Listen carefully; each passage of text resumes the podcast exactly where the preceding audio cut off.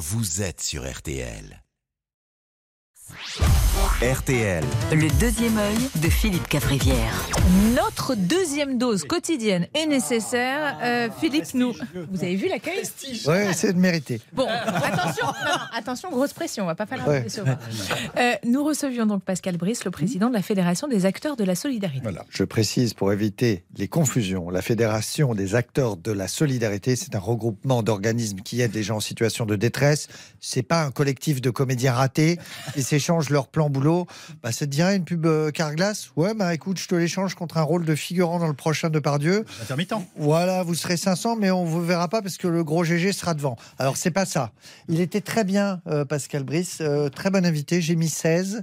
Euh, voilà. Euh, on aurait dit un peu Robert Redford. Oui. Alors, on était surpris. C'est vrai, en le voyant arriver nickel ce matin. On s'est dit, tiens, il a pas de dreadlock avec un kawaii jaune.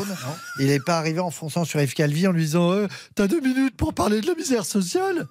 Bon, C'est pas ça. vous, vous voulez parler de ces jeunes qui Oui. militent dans les associations et qui vont à notre Ah oui. rencontre dans la rue. Exactement. Alors tout à fait. Pour un citadin, la principale activité physique de la journée, c'est l'évitement de jeunes en coupe-vent coloré. Alors on a tous notre technique favorite. Il y a la classique, le faux coup de téléphone avec le petit regard de faux cul qui fait Désolé, je suis au téléphone.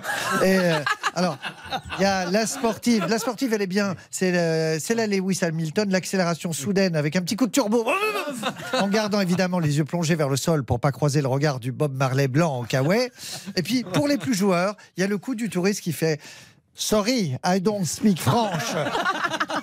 Plus, de- plus délicat. Bon, la pauvreté, on le rappelle, touche plus de 9 millions de Français. Et le problème, c'est qu'on est très peu de bouddhistes en France. Le bouddhisme, c'est la seule religion qui t'explique que tu es au top quand tu es en tongs et en slip orange dans la rue. Alors, la religion catholique, on, on fait le vœu de pauvreté, mais le Vatican, c'est quand même très marbré. Même, euh, Et la religion juive encourage de gagner un max de thunes et de le garder dans la communauté. Enfin, d'après le rappeur théologien Médine, hein, moi, je connais. Ah, Vous avez eu peur. Alors, j'avais une très bonne vanne sur l'islam, mais je crois que j'ai perdu mon papier et mes couilles. Par la même occasion. Oui. Alors Gérald Darmanin, lui, va se rendre en Italie dans les prochains jours après le débarquement de milliers de migrants à Lampedusa. Ah, l'Italie vous savez que Saint-Tropez, Mykonos et Ibiza font la gueule car la ville de Lampedusa réalise une très belle arrière-saison. Lampedusa attire les passionnés de sport nautique de tous les pays pauvres.